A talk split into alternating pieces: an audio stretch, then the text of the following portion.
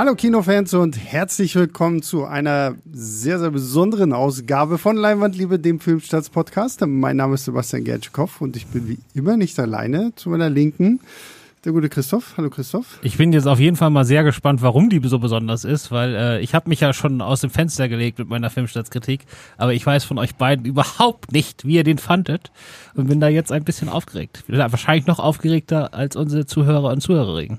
Wer weiß, wer weiß. Äh, und zu meiner Rechten, der gute Julius. Hallo, zu Julius. deiner Rechten gegenüber, bitte, oder? Ja, ich, ich gehe jetzt hier von meinem. Nee, so. Nein, weil ich möchte sagen, zu meiner Linken sitzt Christoph, zu meiner Rechten sitzt Julius und in der Mitte steht unser Ventilator, den wir entschuldigen müssen, falls ihr ihn zwischendurch irgendwie mal hören solltet, aber sonst äh, zerlaufen wir hier und äh, das ist, damit ist, glaube ich, keinem geholfen. Auch wenn es natürlich ein cooler Stunt wäre, wenn wir hier bei 80 Grad Hitze Podcasts machen. Es wäre einem Tom Cruise auf jeden Fall äh, gerecht würdig. Ja. und würdig. Und äh, damit sind wir beim Stichwort. Wir reden über Mission Impossible Dead Reckoning Teil 1. Ähm, ab jetzt sagen wir nur noch Mission Impossible 7, weil das wird sonst zu viel des Guten. Und äh, ja, wir haben ihn jetzt gesehen.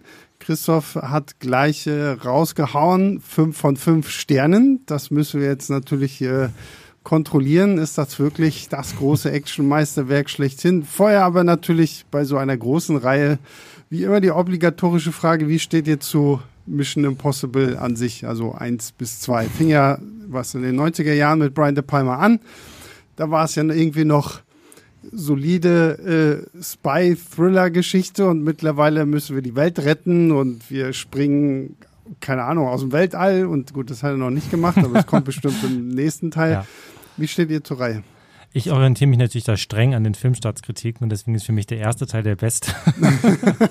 Nein, Quatsch. Also ich finde den, mag den ersten auch sehr gerne, aber bei allem Respekt für Brian De Palma würde ich auf jeden Fall sagen, dass diese, diese Reihe so ein bisschen diesen Fast and Furious äh, Ding durchgemacht hat und halt eigentlich ab einem gewissen Teil, nämlich Teil 4, mit jedem Film eigentlich besser geworden ist oder zumindest sich auf ein ganz anderes Niveau begeben hat.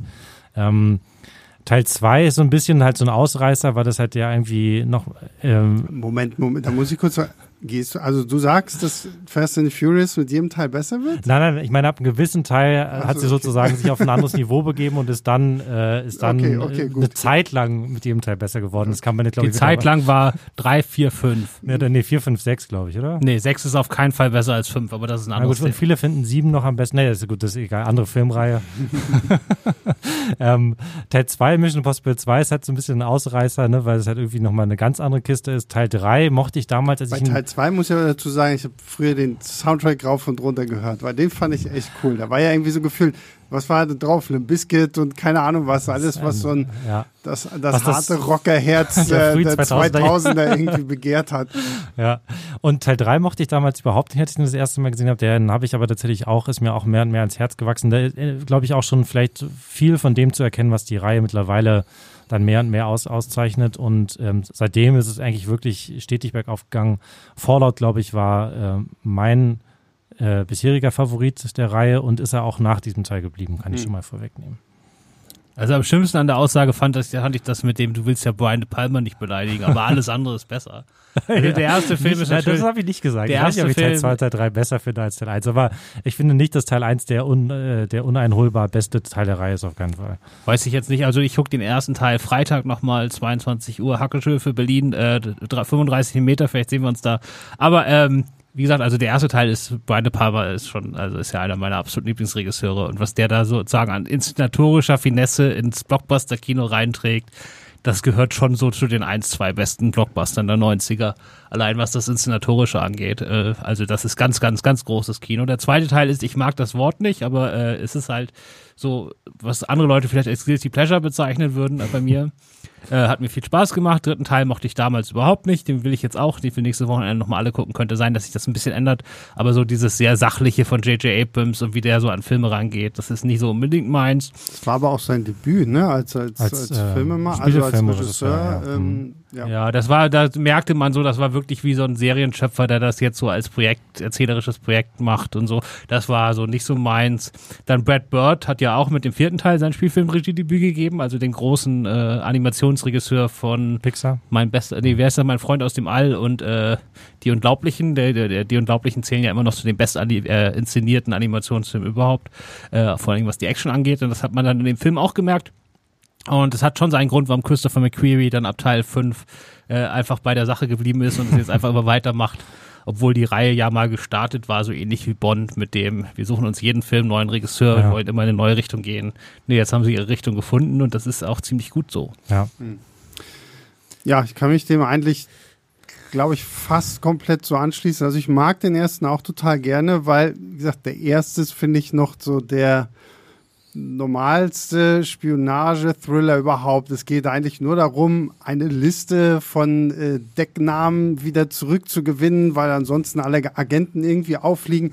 Das ist halt ja fast schon low-key so. Ne? Also da, da, das ist jetzt noch nicht so das, was wir jetzt haben. Das ist halt wirklich so Fast and the Furious Ausmaße nimmt, wo irgendwie in jedem Teil haben wir irgendwie ein neues MacGuffin, also irgendein Ding, dem wir hinterherjagen, weil es äh, sonst. Äh, Gut, hat man im ersten Teil streng genommen ja auch schon gehabt. Da hat man halt der Liste hinterhergejagt. ja, gut, aber die Liste, finde ich, ist noch irgendwo ein bisschen so, das, das passt mehr ja. so zu dem, alles andere wird nachher schon, geht so krass in so eine Bond-Richtung auch, so, was aber auch okay ist, so, ne, aber ich finde, mittlerweile ist so die Mission Impossible-Reihe für mich halt eher was geworden, was ich wirklich rein wegen der Action gucke.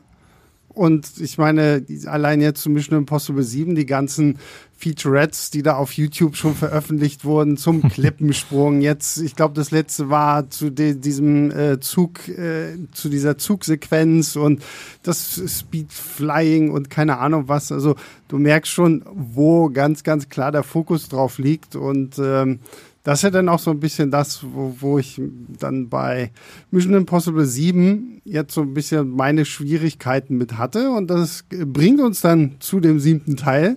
Wir haben natürlich wieder Tom Cruise als Ethan Hunt, gemeinsam mit seiner kleinen, noch übrig gebliebenen Crew, die ja auch irgendwie von Film zu Film irgendwo immer mal so ein bisschen kleiner wurde, bis es sich dann kristallisiert hat, dass äh, Wing Rames als wie heißt er noch? Ich Luther. Luther, ja stimmt. Luther und Simon Peck als Benji sind wir noch mit dabei. Ilsa taucht auch wieder hier mal auf, äh, Rebecca Ferguson, weil sie eine Hälfte von einem Schlüssel hat. Und wenn man beide Häl Hälften zu diesem Schlüssel hat, dann macht das irgendwas mit der Entität. Und die Entität, weil genauso pathetisch wird es in diesem Film jedes Mal irgendwie gesagt, ist eine selbstlernende künstliche Intelligenz, die jetzt offensichtlich irgendwie so ein bisschen durchgedreht ist und äh, die es natürlich sehr, sehr gefährlich macht für alle Geheimdienstorganisationen irgendwie noch digital zu arbeiten. Gleichzeitig will jede Geheimdienstorganisation diese Entität haben, weil damit können sie natürlich alle anderen übertrumpfen. Und das muss verhindert werden, indem wir jetzt halt in diesem Film zwei Schlüsselhälften hinterherjagen und das in bester Bond-Manier komplett einmal durch die ganze Welt äh, in natürlich auch alles überall an Schauorten gedreht. Und ich finde es sehr lustig, dass wir schon das zweite Action-Blockbuster-Franchise in diesem Jahr haben, die an exakt der gleichen Treppe in Rom äh, diese Action-Sequenz machen, weil in Fast and the Furious X, also, also, in 10. Fast X, also im zehnten Teil, äh, fährt Dominic Toretto über. Ich, das ist, glaube ich, auch eine sehr berühmte ja, ist Treppe das Das nicht ist die der, spanische Treppe in Rom, das ist fast sowas wie das Brandenburger Tor in Berlin. Also Genau. das ist schon so eins der Ja. drei. Und ähm, ja, also erst macht es bei Fast X halt diese komische rollende Bombe kaputt. und jetzt äh, fährt Tom Cruise da auch nochmal irgendwie durch die Und Gegend. zwar im Fiat, äh, ich glaube Fiat 500. Fiat 500, äh, Bananengelb. Und man muss sagen, in diesem kleinen Wagen äh, macht er einen deutlich besseren Job als äh, Fast and Furious mit einer riesigen explodierenden Ja. Kugel. ja. Ach, sowieso. Ach ja, und ich habe natürlich noch Haley Atwell vergessen, die eine Diebin spielt namens Grace und äh, Pom Clomontief, wie ich mir habe sagen lassen, äh, die wir alle besser als Mantis aus Guardians of the Galaxy kennen, spielt eine äh, Kopfgeldjägerin namens Paris. So, Ja. jetzt Oh, ach genau, und es gibt noch den Handlanger von der Entität, den dürfen wir auch Stimmt, nicht vergessen. Gabriel. Gabriel. Der, der übrigens, muss ich sagen, ich weiß, das ist jetzt komplett unprofessionell, aber das ist so ein richtig, könnte so ein richtiger Hipster-Daddy-Fotomodel äh, sein, so mit seinem, mit seinen graumelierten Haaren und dem schönen Bart, aber auch so ein Grau und dann in den Fashion-Anzügen. Vielleicht so. der sexieste Mission Impossible Bösewicht, den wir bisher hatten. Danke, ja, ja, definitiv. Ja, also strahlt auf jeden Fall was aus. Ja. Ähm, ich musste tatsächlich auch drüber schmunzeln beim Film über diese Parallelen zwischen Fast and Furious und, äh, und Mission Impossible 7.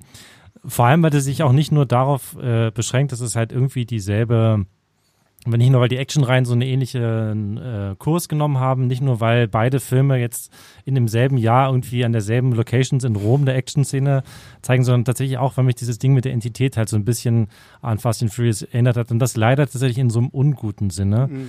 Ähm, das wirkt genauso wie halt irgendwie so dieses, ich weiß nicht, wie das immer heißt, irgendwie God's Eye oder Schieß mich tot, immer Stimmt, bei, ja. bei diesen Fast Eye, and Furious. Eye of God oder irgendwie so, die haben halt immer auch irgend so ein, so ein, so ein Ding, was irgendwie alles kann und was total gefährlich ist und was unbedingt ausgeschaltet ausgeschaltet oder in Sicherheit gebracht oder zerstört werden muss. Und ähm, auch wenn ich das Thema mit, diese, mit der KI und ist natürlich brandaktuell jetzt gerade in diesem Jahr, obwohl der Film ja auch schon seit längerem in Arbeit ist, haben sie da quasi das wirklich fast schon vorausgeahnt, hat man das Gefühl.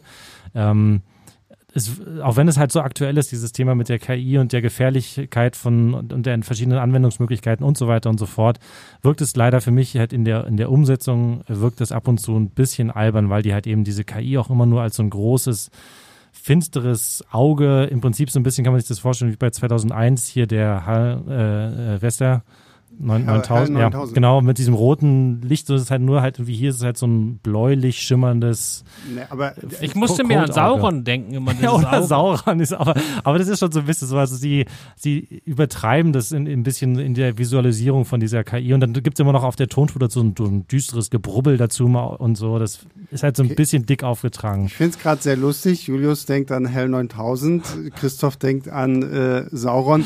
Ich musste tatsächlich an den alten Windows Media Player denken. ja, der, der hatte ja diese Funktion, wenn du, wenn du Musik abgespielt hast, dann hat er so, so coole Effekte damit. Und da gab es halt auch eins, das auch außer wie so ein, wie so ein, so ein Kreis, der sich dann halt immer so bewegt hat. Mhm. das war irgendwie so einer meiner Gedanken, so, Mensch, das ist ein schöner Screensaver, den sie gefunden haben.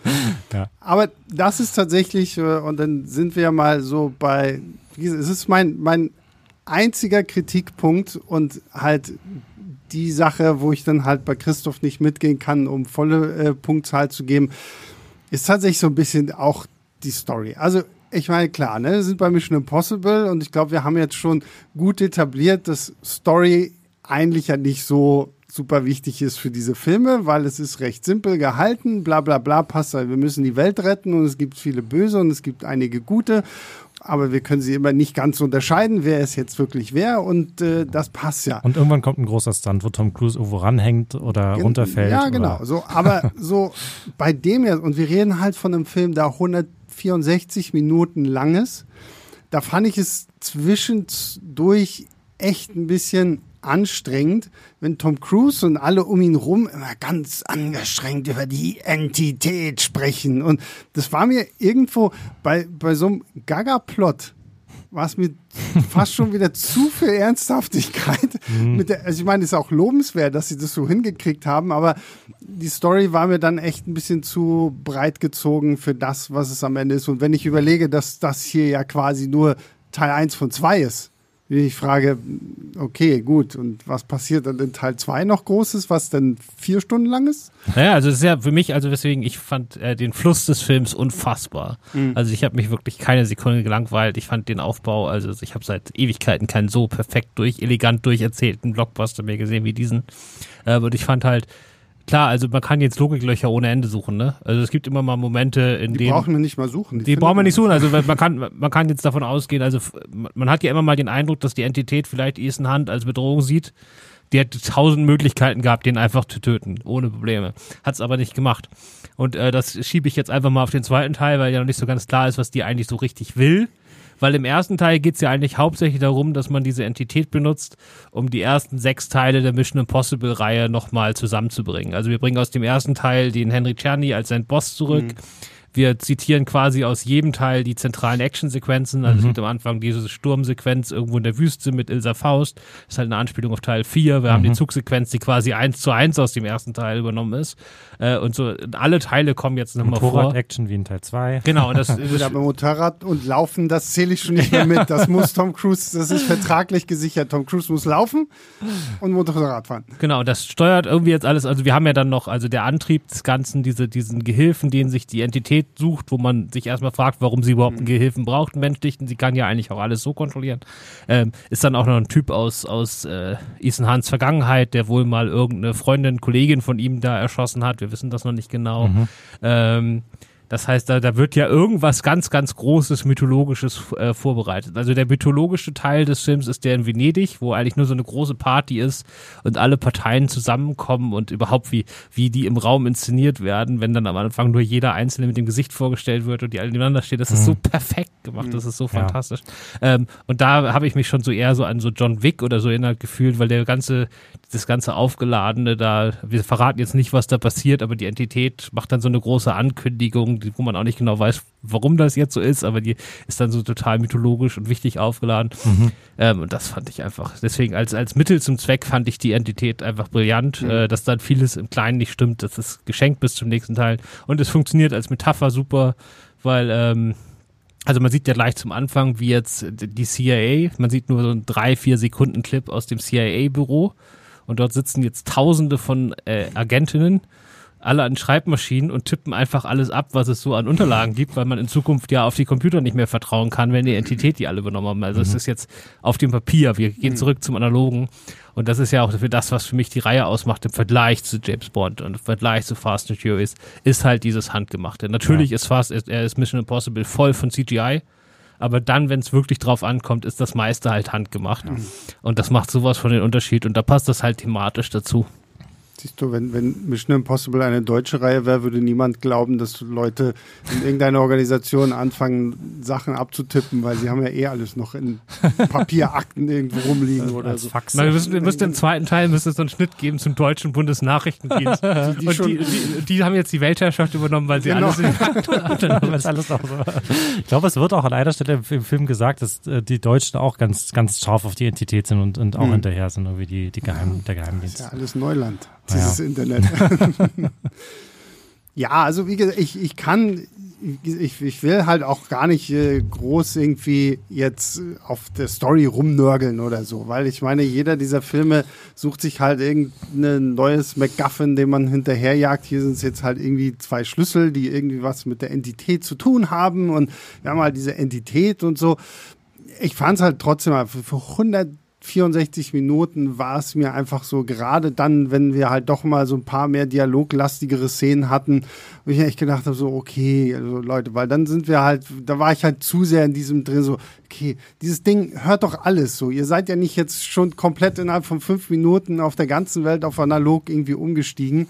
Ähm, war einfach so, wo ich gesagt habe, so, okay, also der Plot reicht für 80 Minuten und ähm, dann hast du halt alles andere, was diese Reihe eigentlich ausmacht, was dann ja natürlich großartig ist. Also gelangweilt oder so habe ich mich eigentlich nicht zwischendurch. Ähm, mir ging es eher so ein bisschen so, dass ich nicht so richtig wusste, ob ich mit dem dem neuen Tonfall so, so ganz glücklich bin. Ähm, ich glaube schon, dass man sagen kann, dass auch die von Christopher McQuarrie, diese drei Mission Impossible Filme, jeder schon einen eigenen Charakter irgendwie haben. Also vielleicht irgendwie der, der fünfte am ehesten halt so, so ein bisschen glatt auch noch oder so, so. Und dann der sechste, fand, den fand ich halt eben auch deswegen so toll, weil er halt so eine wahnsinnige Intensivität hat. Mhm. Und der siebte ist jetzt tatsächlich fast der humorvollste zwischendurch. Es gibt diesen ganzen, diese ganze Passage in Rom in der Mitte, die wirklich fast wie so eine Screwball-Comedy. Ich glaube, das hast du auch irgendwie in deiner Kritik oder so, so, so ein bisschen so formuliert, wo halt Haley Atwell und, und, äh, und Tom Cruise die ganze Zeit aneinander gefesselt sind und sich in diesen kleinen, diese kleine Auto quetschen und da gibt es halt so eine ähnliche Verfolgungsjagd wie halt in Teil 6 in, in, in Paris, ähm, nur diesmal halt eben in Rom. Ähm, was auch ja wieder so, eine, so ein kleiner Callback ist, so wie Christoph ja vorhin schon gesagt hat, diese ganze Reihe wird ja so ein bisschen durchzitiert. Ähm, aber dann ist es halt eben nicht, nicht jetzt irgendwie, man hat nicht wirklich das Gefühl, dass es hier um Leben und Tod geht, sondern es ist eher halt fast so ein bisschen lustig inszeniert, nicht auf so eine trashige Fast and Furious Art, sondern halt einfach wirklich so ein bisschen wie halt eine Actionkomödie oder sowas, mhm. so ein bisschen Was Ganz ja großes, klassisches Hollywood-Kino, Genau. was wir sonst nirgendwo mehr bekommen. Genau. Und, Und- das so perfekt gemacht, das ist Ja. unglaublich. Das ist doch einfach nur dankbar. Es ist nicht mehr dieses, der letzte war ja vielleicht sogar eher so ein bisschen Born oder so. Mhm. Der jetzt ja zwar so eine düstere Mythologie ist, aber vom Tonfall her äh, schon sehr humorvoll. Also Ja. die ganze erste Hälfte des Films ist ja quasi eine Buddy-Komödie.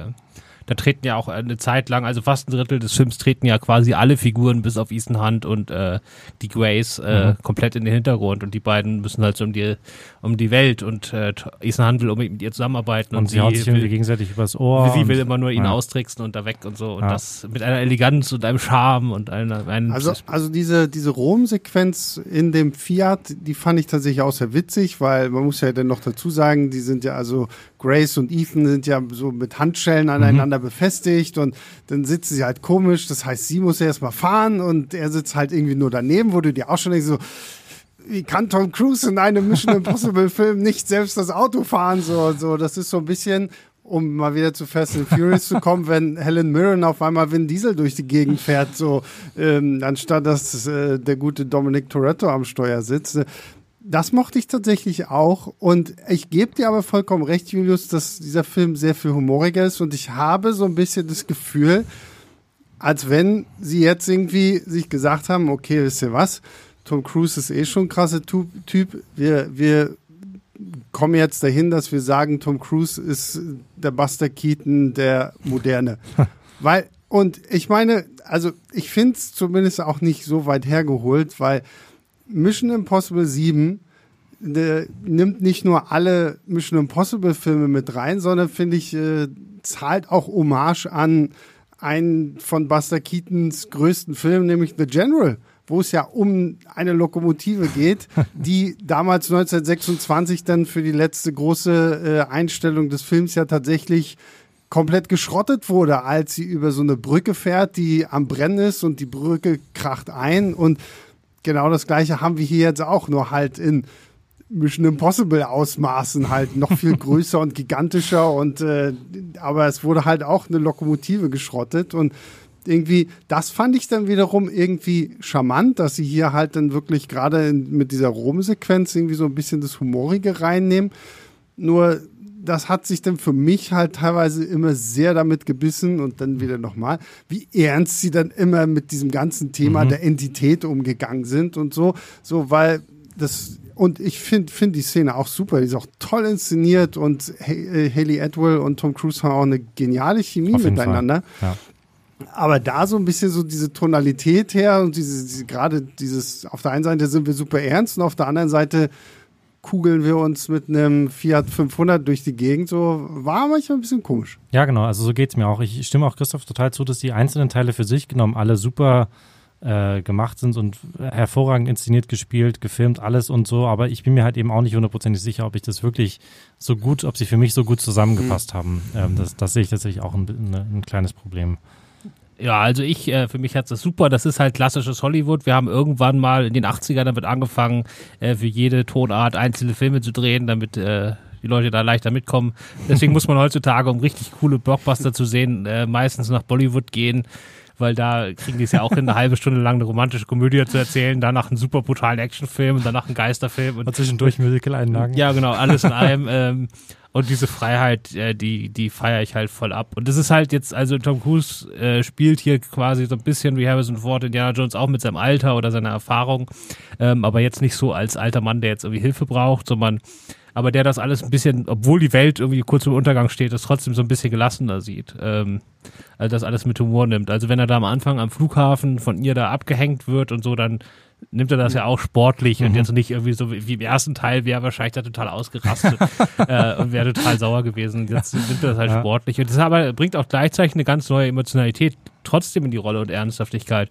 Also wenn er an der einen Stelle sagt, äh, ja, ich kann dir jetzt nicht versprechen, dass dir nichts passiert Mhm. und so und dass ich dich auf jeden Fall irgendwie vor allem bewahren werde. Das Einzige, was ich dir versprechen kann, ist irgendwie, dass dein Leben für mich wichtiger ist als mein eigenes. Das sind ja so richtig so Gänsehautmomente, Mhm. Ja, die der da tolles, einfach tolles aus, Zitat auch. die ja. da einfach aus dem Hut zaubert und da so auf einmal so eine Emotionalität in diesen Film reinbringt, die man da auch nicht erwartet hätte. Und das, Ja, ist halt gut mit dieser Rolle mitgewachsen. Ich habe jetzt Ja. gerade so ein Video gemacht, wo ich alle Stunts aus allen Filmen irgendwie nochmal durchgegangen bin, wenn man halt so Tom Cruise 1996 dann noch so sieht. Ich meine, da hat er sich ja auch schon einiges getraut, aber er ist ja mit jedem Film ja ein bisschen verrückter und noch verrückter geworden und ähm, will ja halt auch einfach, dass du als Zuschauer wirklich das beste Seherlebnis bekommst, was du nur haben kannst. Und das bringt uns ja dann auch zu, was ja als so der größte Stunt aller Zeiten irgendwie bezeichnet wurde. Tom Cruise, der mit einem Motorrad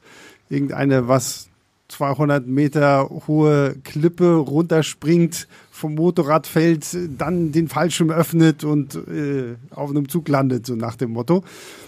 Und das ist, ich weiß nicht, die haben das, glaube ich, achtmal gedreht oder so. Also irgendwie acht Motorräder zerschrottet und sowas. Ich glaube, das war aber noch das kleinste äh, Teil des Budgets, weil ich glaube, die haben das wochenlang vorbereitet. Ja, naja, klar. Das Aber war- gut, das macht er ja immer. Ich meine, der Halo-Jump in, in Fallout, Mhm. da hat er ja ein Jahr lang für irgendwie trainiert und über 100 Absprünge gehabt und so. Also die bereiten sich schon echt vor und ich finde, das merkst du auch so. Und ich meine, ich habe diese Featurette gesehen, die ja schon vorher veröffentlicht wurde, so so ein neun Minuten Clip, wo sie zeigen halt, wie sie das gedreht haben. Aber wenn du das dann echt nochmal auf der großen Leinwand siehst, so vor allen Dingen, wo ja auch so dieser Gag drin ist, weil Benji fährt irgendwie im Auto und versucht Ethan zu sagen, wo er irgendwie langfahren muss, damit er mit dem Motorrad doch noch rechtzeitig zum Zug kommt. Und dann steht auf einmal oben auf dieser Klippe und also so, ja wie und wo jetzt? Ja, einfach geradeaus, einfach geradeaus. So, ja, aber da ist nichts mehr. Ne?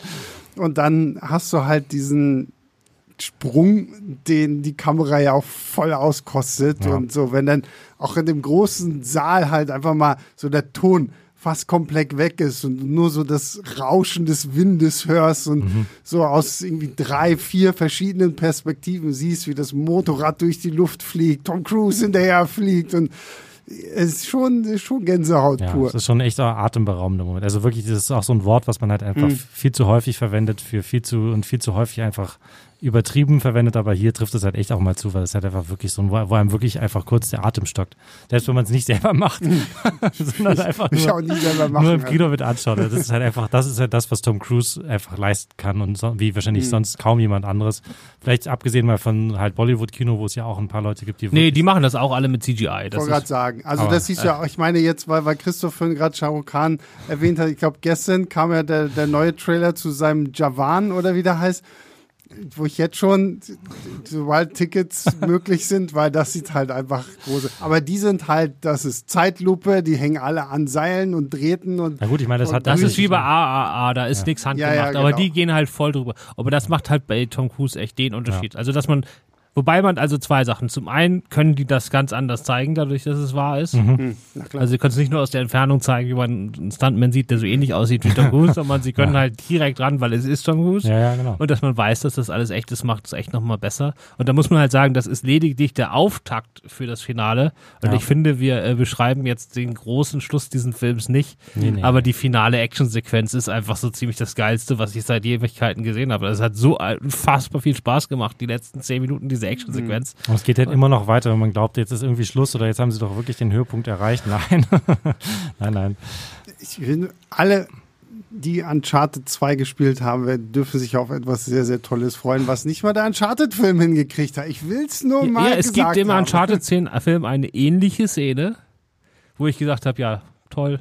Ja, aber Haben wir es auch mal gesehen, aber jetzt hier Ja, aber sie haben halt aus Uncharted 2 eine der besten Sequenzen irgendwie genommen und die siehst du jetzt hier quasi in Live-Action nur halt mit einem Tom Cruise. Und das ist halt einfach mal schon wirklich sehr geil und halt auch wirklich so eine Szene, wo du da sitzt, so, oh mein Gott, oh mein Gott, und es hört einfach nicht auf und es geht immer noch weiter und es hört wieder nicht auf und es geht noch weiter und das finde ich schon echt, äh, echt verrückt. Ja, also das ist schon, also die finale Szene. Auch vorher die ganzen Sachen auf dem, auf dem Zugdach, die können schon mit dem ersten Teil mithalten. Das ist auch schon ziemlich unglaublich. Ja. Hm. Ähm, ja, das, das, ey, die Action in dem Film ist, äh. Also mir reicht es ja, wenn Tom Cruise über ein Flughafendach läuft, das gucke ich mir auch zwei Stunden lang Oh, an. alleine das ist schon großartig immer, ja. Aber was die da noch alles abfackeln, das ist, äh, und es ist gar nicht so übertrieben groß, finde ich. Also ihr sagt jetzt ja, das ist jetzt eine neue Bond und so, aber wenn man die Action-Szene an sich mal guckt, also jetzt mit Fast and Furious und Bond verglichen, Es ist immer noch, man merkt doch das Handgemachte und es ist nicht so völlig drüber. Du, also äh, wenn, wenn ich das mit Bond vergleiche, bin ich mittlerweile aber auch eher an dem Punkt, dass mir Mission Impossible eher das von einem Bond-Film gibt, was ich erwarte, als das, was ich leider so in letzter Zeit so von, von, von, von Bond irgendwie so hatte. Weil, ich meine, worüber haben wir gerade damals, als Pierce Brosnan der Bond gewesen ist, vor jedem Film gab es immer so die große Behind-the-Scenes-Kiste, so welchen Stunt machen sie jetzt? Und ich meine, das war ja auch so ein, so, so, so ein Standbein dieser Reihe, so mhm. der große Stunt so. Und ich meine, Daniel Craig hat es ja dann so ein bisschen psychologischer gemacht, so ein bisschen emotionaler, ein bisschen Action, geerdeter. Ja, ja. So, und, ähm, ja, aber auch nur am Anfang. Und dann die letzten beiden waren auch CGI. Feuerwehr. Ja, aber ich, ich, ich meine ja nur, dass halt was allein jetzt auch Teil 7, also die ganzen Schauorte, wo sie ja dann auch wirklich hinfahren, wo sie nicht irgendwie heißt, so, ja, ja, wir haben das irgendwo, ja, oder wir gehen halt, wir suchen uns irgendwas, was gerade ein bisschen billiger und günstiger ist, so, weil mittlerweile ist es natürlich auch schon so, so ein, so eine kleine Ehrung, wenn du als Stadt, als Land irgendwie für, für Mission Impossible mal. Naja, bei diesem Fall war das ja alles ein bisschen anders. Sie mussten ja immer gerade dahin, wo es gerade ging. Ja, Corona. gut. Weil es war, wurde halt komplett klar. während Corona gedreht und dann mhm. brauchten sie halt irgendwie einen Flughafen, der zu dem sie wollten, der war halt dicht und dann mussten sie innerhalb von ein paar Wochen irgendwie komplett einmal das um halben das Erdball war, verlegen. sie nicht sogar am BER drehen hier in Berlin? Irgendwie, ich habe meine irgendwie mal was gelesen zu haben, dass es wohl dann aber dann doch nicht ging. Und ja, und die, und die große Sprungszene wurde wohl in Norwegen gedreht und spielt aber in Österreich. Hm, naja, naja, gut. So. Österreich, aber, Ja, aber trotzdem, ich finde, es ist halt immer noch so ein Film, der dich halt wirklich ja. an schöne Schauplätze... Ja, und halt vor allem, wenn du das halt mit sowas wie Red Notice bei Netflix oder sowas vergleichst, wo halt das ganze Ding irgendwie vor Greenscreen gedreht ja, wurde. Ja. Höchstens einmal irgendwie haben sie kurz beim Vatikan noch irgendwie Dwayne Johnson vors Auto gestellt und das ist natürlich das ist überhaupt kein Vergleich. Also. Ja, Red Notice sieht echt aus wie billiges DVD, DVD-Kino, aber das ist, äh, hat auch zwei Millionen Ja, aber halt aus anderen Gründen. Mhm. So, ich habe es ja im Vorgespräch schon angeteasert. Es gibt für mich in diesem Film eine Sequenz, über die wird viel zu wenig gesprochen. Und die hat mir wirklich wortwörtlich den Atem gestockt. Und ich finde, Mission Impossible 7 liefert uns den besten Hallway Fight ab, den wir seit Ewigkeiten bekommen haben. Also Hallway Fight, ne, hier diese Flurkämpfe, ich glaube, die meisten kennen sich am ehesten noch irgendwie so an diesen großartigen hier bei Netflix, den Daredevil mhm. in der ersten Staffel, das wird dann auch so als One-Take gemacht. Ich meine, Oldboy hatte sowas auch. Also es gibt ja. The Raid so, 1 ist quasi ein einziger genau, ja, stimmt. Und Bug auch. Also, aber, ja. aber ich finde, hier in Mission Impossible gibt es eine so grandiose Sequenz in Venedig mhm. wo dann halt Pom Clementif ähm, äh, und äh, Tom Cruise und noch ein Handlanger von ihr sich halt in so einer wirklich engen Gasse. Also ich weiß nicht. Wirklich eng. Also riecht. Da kommen einfach nicht zwei Leute aneinander vorbei. Du kommst genau, so gerade, kannst ja. du dich so durch. Also es ist gerade mal irgendwie so, so, so schulterbreit irgendwie so und da prügeln sich jetzt drei Leute irgendwie ein und du merkst halt auch, okay, die müssen das häufiger gedreht haben, weil die Kamera ist auch wirklich nur irgendwie so irgendwie so dahinter oder davor. Also es gibt keine großen Spielereien, dass man irgendwie die, die, die, die Mauern wegnimmt oder irgendwie so. Mhm. Weil ich weiß zum Beispiel, es gibt ja bei The Raid 2 gibt es doch diese geile ähm, Schlägerei. Am Anfang ist es, glaube ich, im Gefängnis, wo sie dann auch auf der Toilette da kämpfen. Mhm. Und ähm, wenn du da dir das Behind-the-Scenes-Material anschaust, da schieben sie, da haben sie bewegliche Wände genommen, um halt die ganze Zeit so die Wände so wegzunehmen, damit die Kamera immer mal wieder einen anderen äh, Blickwinkel auch haben kann auf das, was quasi auf diesem Klo passiert. Und hier merkst du halt einfach so, ja, okay, scheiße, so, da geht nichts mehr ja. so, ne? Der Kameramann steht halt offensichtlich wirklich immer irgendwie mittendrin. Das musste halt mehrfach gedreht werden. Gleichzeitig ist diese Szene auch so unglaublich brutal. Also mhm. wenn da wirklich mit voller Wucht und Eisenstangen und Eisenstangen eingesetzt werden, die Wand eingesetzt wird, so und so, ja. ich, ich finde, die war so richtig klaustrophobisch. Also da saß ich richtig so, okay, okay, oh Gott, das ist bald vorbei, so weil. Also die fand ich unglaublich. Und das ist so bei, bei diesen ganzen großen Actionsequenzen, über die man halt irgendwie eh schon die ganze Zeit redet, hat die bei mir echt noch mehr so einen bleibenden Eindruck hinterlassen, ja. einfach so für die Art und Weise, wie es halt von der Action-Choreografie her ist, wie es von den Schnitten ist, wie es von der Kameraarbeit her ist, fand ich absolut großartig. Ja, also die Kameraeinstellung, die die gefunden haben, so irgendwie so in sich verdreht, ganz merkwürdig, Ja. um überhaupt noch irgendwie an die Leute, die da in diese Enge sind, ranzukommen. Also ich kann mir schon sehr gut vorstellen, dass die die Gasse tatsächlich irgendwo im Studio nachgebaut haben. Aber dass dieser Eindruck entsteht, dass das vor Ort da war und dass es einfach nicht anders ging und dass die Kamera nur da ist, wo es halt gerade noch Ja. irgendwie Platz ist, äh, das macht das macht wahnsinnig eindrucksvoll. Ich habe das auch geschrieben. Das ist ja auch in diesem, wie ich das nenne, John Wick Teil des Films. Also es ist eh gerade eine hoch angespannte Situation, weil gerade angekündigt wurde, dass bald jemand sterben wird, aber man weiß nicht genau wer. Und äh, dann kommt diese Szene, wo sie da überhaupt schon durchs nächtliche Venedig laufen. Das ist schon wahnsinnig verstörend und dann das so als Abschluss, äh, das ist äh, Ja. Hat auch ein bisschen was von, wenn die Gondeln Trauer tragen, musste ich irgendwie auch dran denken, diese ganze Szene, weil es, glaube ich, sogar dieselbe Location auch ist, so diese, so diese berühmte, oder so eine berühmte Ecke von Venedig, die halt nicht der, wie heißt der, Markusplatz oder was, da wo die ganzen Tauben sind und so, sondern halt die andere. Christopher McQuarrie nicht auch irgendwie an The Tourist mitgearbeitet oder so? Da Ja. ist es doch auch so eine. Und ich meine, Venedig bietet sich für sowas ja, immer großartig an, weil es ist ja jeder, der irgendwie schon mal da war, kann das bezeugen, wie klein und verwinkelt alles irgendwie ist. Und ich meine, es bietet sich perfekt für Horrorfilme an, wie wenn die Gondeln Trauer tragen oder halt so für so Actionsequenzen, so wo du dir Ja. denkst so, okay, du bist jetzt gelaufen und hast genau den Platz getroffen, Respekt.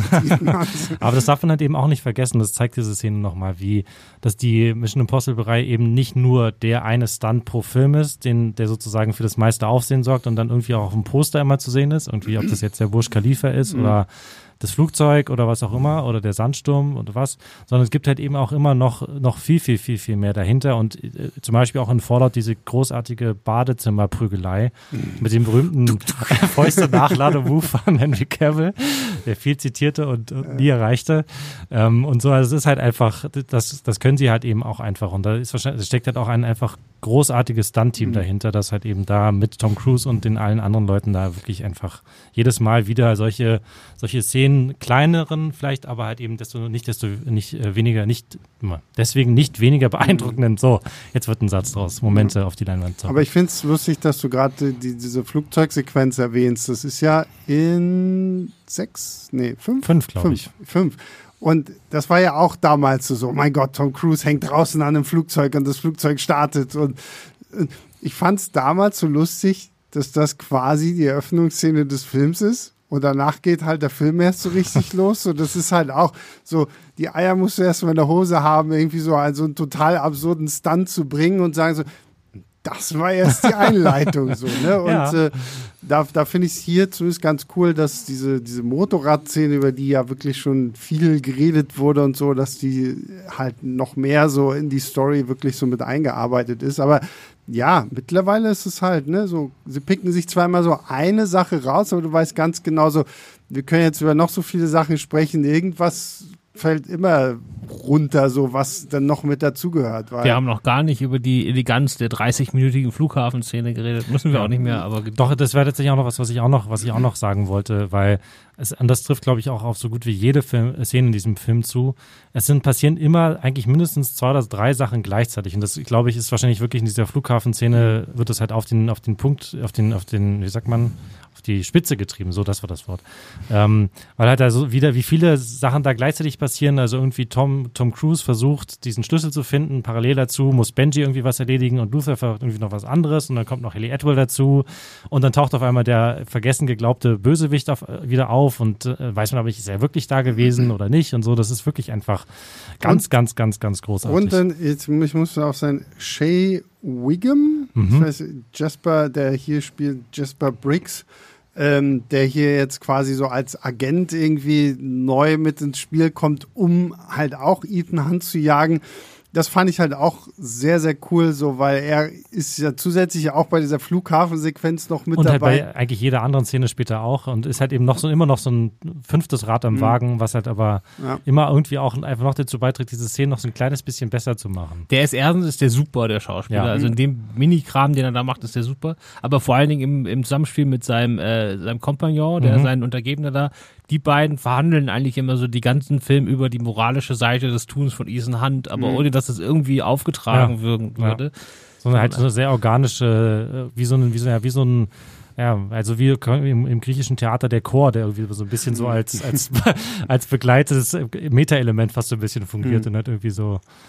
Ja, und ich finde, die beiden sind auch für mich so, also das war gerade in dieser Flughafensequenz, die ja wirklich am Anfang des Films ist ja auch schon das, worüber Christoph ja auch schon gesprochen hat. So, dass gerade dieser Anfang ja noch viel mehr auch so ein bisschen so Komödie durchblicken lässt. Also diese ganze äh, Nummer da am, am Flughafen, so wenn sie sich irgendwie wundern, wo ist er denn? Und im Hintergrund läuft er irgendwo oben auf dem Dach lang oder irgendwie sowas. Also ja. da merkst du schon so, na okay, gut. Also sie lassen jetzt tatsächlich auch mal irgendwie so ein bisschen feinere äh, humoristische Noten zu, die gefühlt ja bislang eigentlich immer so einem Simon Peck mhm. vorbehalten waren, ja, genau. weil man gesagt hat so, ah, Simon Peck, dich kennt ja eh jeder schon so als äh, Comedy-Star und ähm, ja, du spielst jetzt halt so den, den Ein Comedic Relief-Typen. Genau, so halt der, der Typ, der halt vorher die ganze Zeit einfach nur irgendwie im Büro saß und jetzt auf einmal so dann in Mission Impossible 4 hast du auf einmal deinen ersten Außeneinsatz so und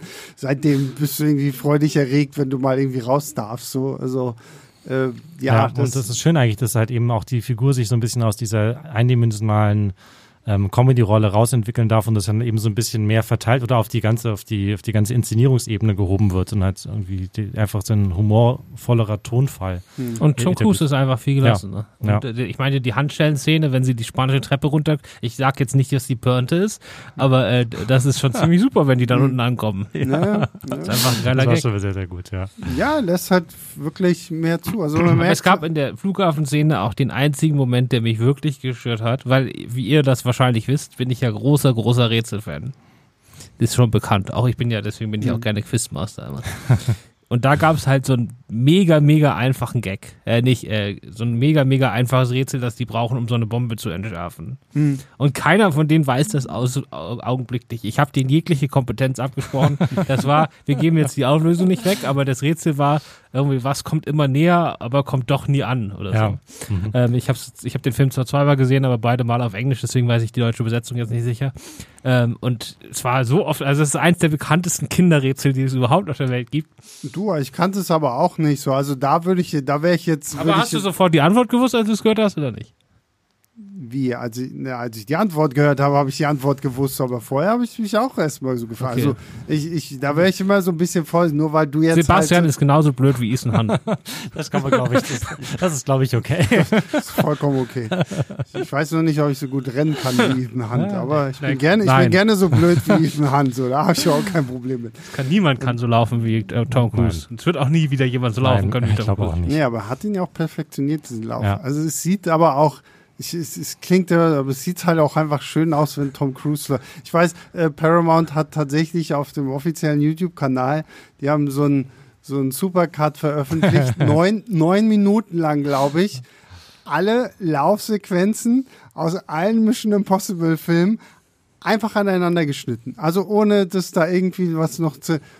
Das ist ein tolles Video. Also ich habe es mir sehr, sehr gerne von Anfang bis Ende angeguckt, weil vor allen Dingen du siehst dann auch so ein bisschen diese Evolution des Laufens von Tom Cruise und gleichzeitig, dass er aber auch immer so ganz bestimmte Arten irgendwie des Laufens auch hat, die dann immer irgendwo auch so ein bisschen angepasst ist an das, was da gerade irgendwie sein muss. Ähm, sehr toll. Obwohl ich mag immer noch am liebsten den äh, Tom Cruise sprintet weg vom Sandsturm aus Teil 4. Wenn er da in diesem, glaube ich, hellblauen Anzug äh, vor dem Sturm wegläuft. Das ist großartig. Großartig. Also Tom Cruise kann. Ja. Tom Cruise soll immer so einen Lauffilm machen. Einfach nur Lauf. Tom Hanks, äh, nee, äh, hier Forrest Gump mit Tom Cruise. Wäre auf jeden Fall was.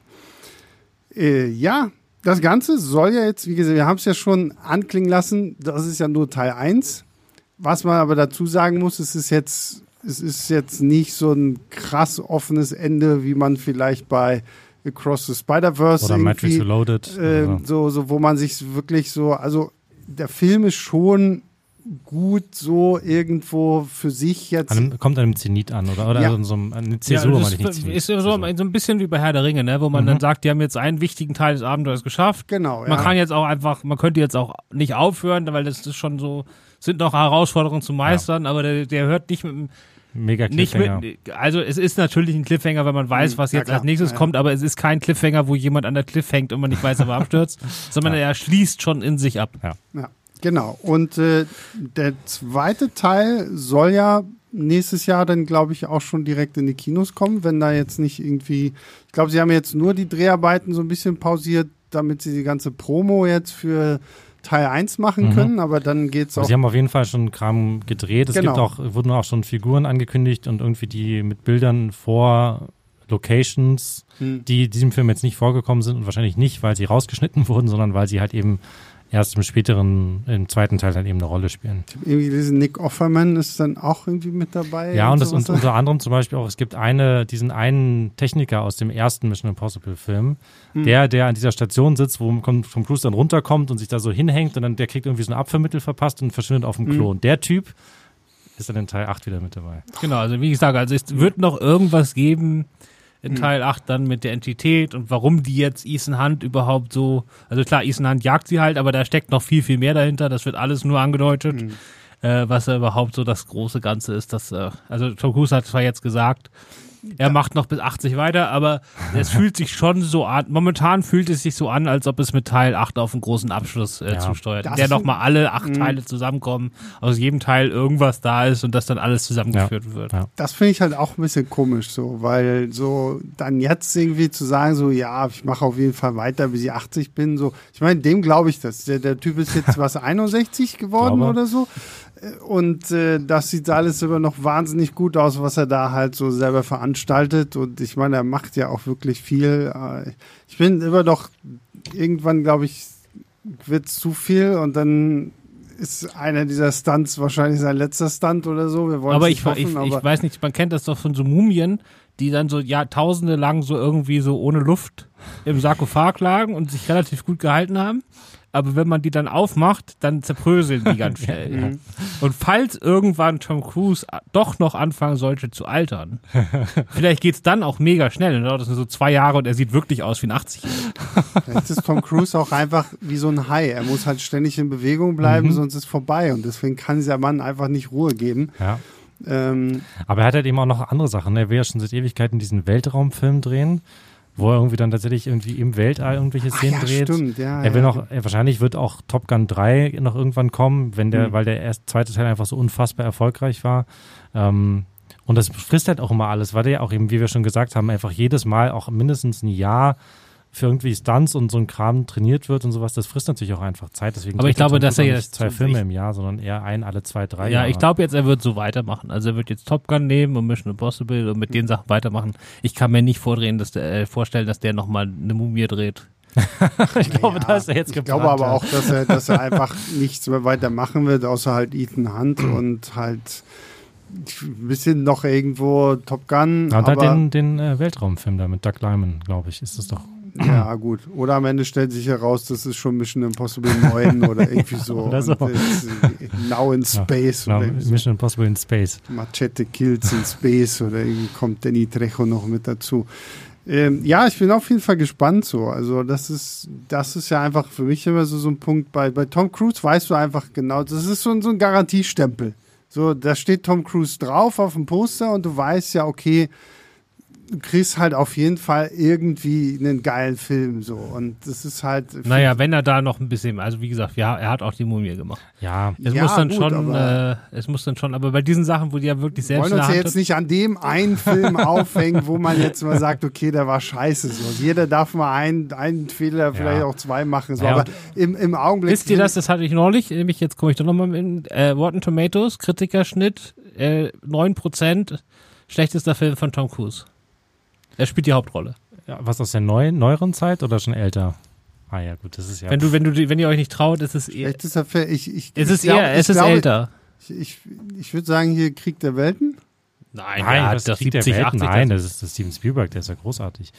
Ähm, Ich kenne aber sehr viele, die den nicht mögen. So. so. Äh, nee, ich wollte gerade, nee. Nee, ja. ist aus der Frühphase, so Ende der 80er würde ich jetzt aus dem. Naja, okay, hier Legende. Nee.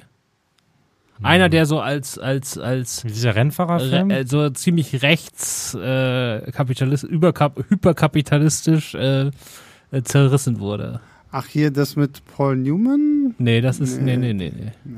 Den, wo er quasi so ein, äh, Ach, hier Risky Business? Na, der ist ein Meisterwerk. nein, nein, nein. Also ich, äh, der Film, in dem er quasi einen jungen äh, Wall Street Heini spielt und das alles so total glorifiziert wird und äh, auch total äh, bekloppt ist. Aber ich hatte viel Spaß mit dem Film. Wie heißt der denn jetzt? Cocktail. Ach, der, okay, also doch, Cocktail, ja, okay. Cocktail ist ein großartiger Film. Ist, ich finde den super toll. Hat auch einen geilen Soundtrack. Und, sorry, Tom Cruise äh, mixt Cocktails. So, besser geht's doch gar nicht. Also, finde, man kann sich auch viel über Filme aufregen, wo es gar nichts groß zum Aufregen gibt. Da hast du recht.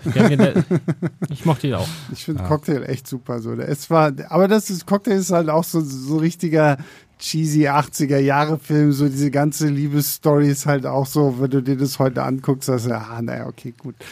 Aber ja, aber ich meine, wie gesagt, um nochmal. Vielleicht kommt irgendwann Cocktail 2 und das wird dann auch so ein Top Gun 2 oder sowas.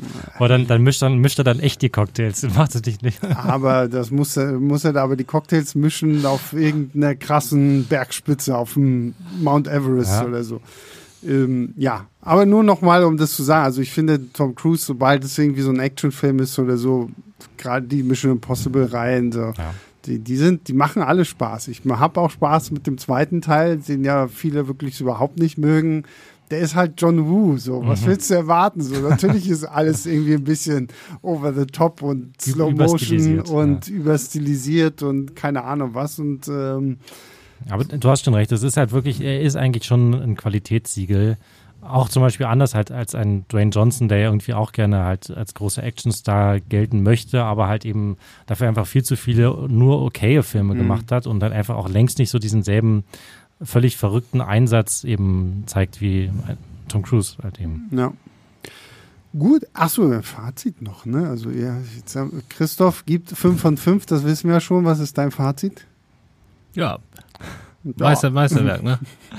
äh, also durchgängig eine Eleganz und ein Fluss drin, der einfach saumäßig Spaß macht. Mhm. Habe ihn, jetzt, wie gesagt, zweimal innerhalb von drei Tagen gesehen, äh, keine Sekunde gelangweilt. Ich hatte unfassbar viel Spaß. Mhm. Äh, die letzten 20 Minuten sind einfach, das war einfach pure Ekstase.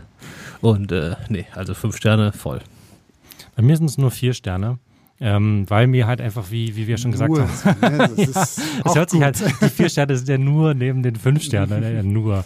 Ähm, weil es mir halt eben dann doch teilweise ein bisschen zu ähm, unausgewogen vielleicht war oder so, dass ich noch nicht so richtig hundertprozentig glücklich bin und weil mir im Vergleich zu Fallout, den ich damals vier, viereinhalb Sterne gegeben habe, einfach tatsächlich ich das ein bisschen diese Intensität vermisst habe, weil als ich erinnere mich nur immer irgendwie an diesen Halo-Sprung aus Fallout zurück, der, wo ich einfach, das war, das war für mich halt ein viel größerer Gänsehautmoment, weil die auch da die ganze Inszenierung einfach mhm. so unglaublich wuchtig war. Oder diese so. Hubschrauber-Sequenz am mhm, Ende. Diese Hubschrauber-Folgen also, also deswegen, irgendwie habe ich, ist, ist Fallout einfach so ein bisschen, vielleicht weil er einfach ein bisschen düsterer, ein bisschen ernster ist, mhm. ähm, der Film, der mich mehr beeindruckt hat. Und das soll jetzt aber nicht heißen, dass das ein schlechter Film ist, ganz im Gegenteil.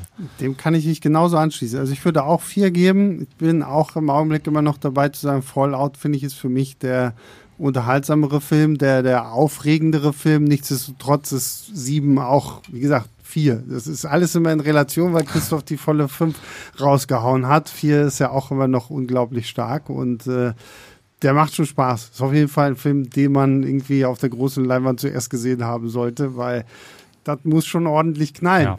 Ja. So wie sich das gehört. Ja, das ist auch mal ein Film endlich wieder, der vernünftiges Sounddesign hat. Also ich habe in letzter Zeit ja. so viele große Blockbuster gesehen, die so scheiße abgemischt waren. Mhm. Also der knallt richtig, also war bei Top Gun natürlich auch schon, aber der hier knallt richtig. Ja. Man versteht die Leute trotzdem. Das stimmt. Soll das ein, ein, Seitenhieb in Richtung Christopher Nolan sein? Mhm. Das war ein Seitenhieb von allen anderen. Mhm. Ob wir mal sehen wir erst nächste Woche, gucken ja. wir mal. Mhm. Ähm, aber ähm, also wenn da äh, man kann den auch aufdrehen, ohne dass irgendwas verzerrt wird. Das heißt, äh, haut eure Kinobetreiber da an, äh, dass die da nicht das auf Zimmerlautstärke spielen. ich habe letztes Jahr Top Gun in, in, meinem, äh, in einem meiner Stammkinos äh, nochmal gesehen und dann haben die den echt auf Zimmerlautstärke gehört, äh, gespielt. Da habe ich gedacht, was soll das? Also ja. so kann man die Leute auch nach Hause treiben. Ne? Mhm. Ja, das stimmt. Das und stimmt. aber da kann man auch einfach mal nachfragen. Ja. Habe ich auch schon mal gemacht, als ich den Film zu leise gemacht habe. Gut, damit äh, sind wir durch, Christoph. Vielen lieben Dank, dass du heute hier warst. Gerne.